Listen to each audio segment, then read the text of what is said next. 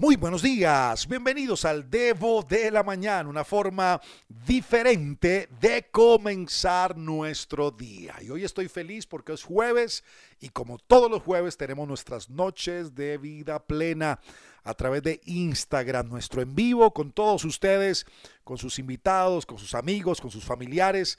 Hay una palabra, tengo una palabra en Dios para bendecir tu vida y llevarla a un siguiente nivel, así que no te lo podés perder hoy a partir de las 8 de la noche, hora Colombia, por Instagram y nuestra cuenta es, escúchala bien, Alejo guion bajo, rayita al piso, Alón, ese Alón es con N al final.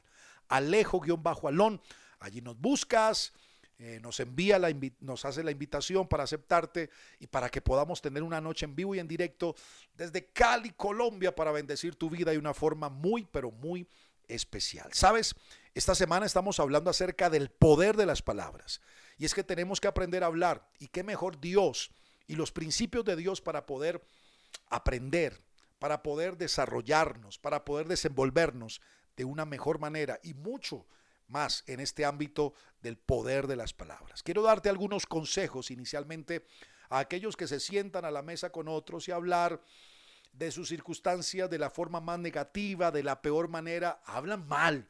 Y aquí tenemos que aprender a hablar bien en Dios. Ahora, el primer consejo, escúchamelo bien es que tenés que tener cuidado con quien te sientas a hablar de tus depresiones, porque todos nos vemos tentados a querer hablar de nuestros cuitas, depresiones, situaciones en la vida con alguien, pero hay que tener cuidado porque hay gente a la que le gusta hablar de sus desgracias y escuchar las de su interlocutor y puedo ser más claro aún en esta hora usando una expresión del idioma español en su más alto nivel. Hay gente, ahí viene la expresión, hay gente que literalmente es especialista en dar y darse, aquí decimos pedal, otros lugares dicen manivela, manija, cuando están frente a situaciones difíciles. Eso se sientan a hablar y en vez de hablar a favor, comienzan a hablar de todas las desgracias, tristezas y se dan pedal el uno a la otra y terminan peor de lo que estaban antes de sentarse en esa mesa.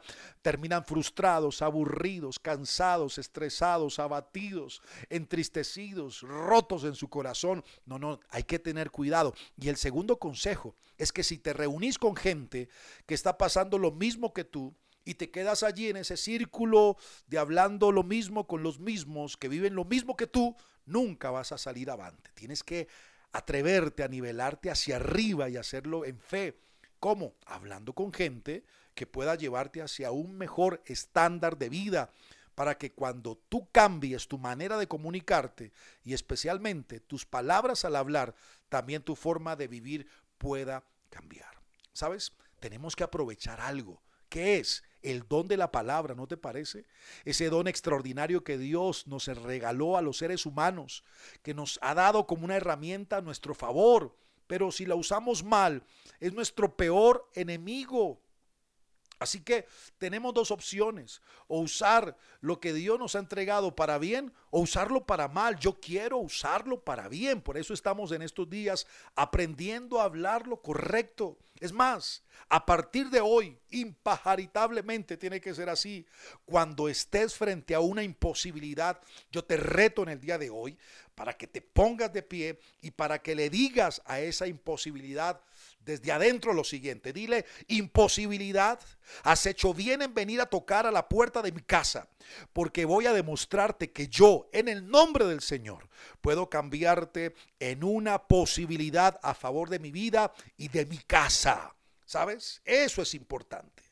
Noto que en la Biblia, en la escritura, hay una expresión que me llama la atención. La expresión es, en el tiempo de la adversidad, considera. En el tiempo de la adversidad, considera. Pero sabes, esta palabra muchas veces es una expresión maravillosa, pero la gente termina siendo todo lo contrario a la palabra que Dios dice. Todo lo contrario, ¿no? Porque frente a una situación o circunstancia adversa, no solamente hablamos de más, sino que a veces lo compartimos con personas que terminan sentenciándonos.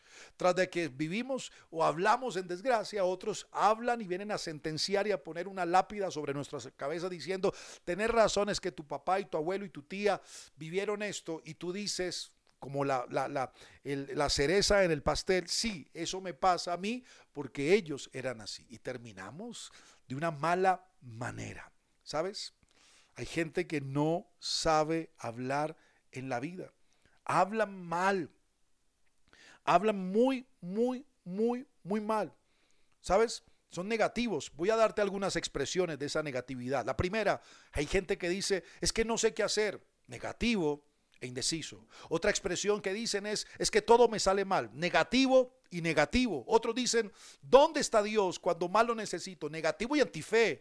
Otros dicen, nadie me ama. Negativo y frustrado en la vida. Otra expresión, estoy viejo y arruinado. Negativo y no logra ver el panorama que tiene. Y otra expresión, cada vez me siento peor, negativo y frustrado también. Hay mucha gente que habla re mal en la vida. Y lo más terrible de todo, ¿sabes? Es que tus palabras le van a crear un mundo a tus hijos.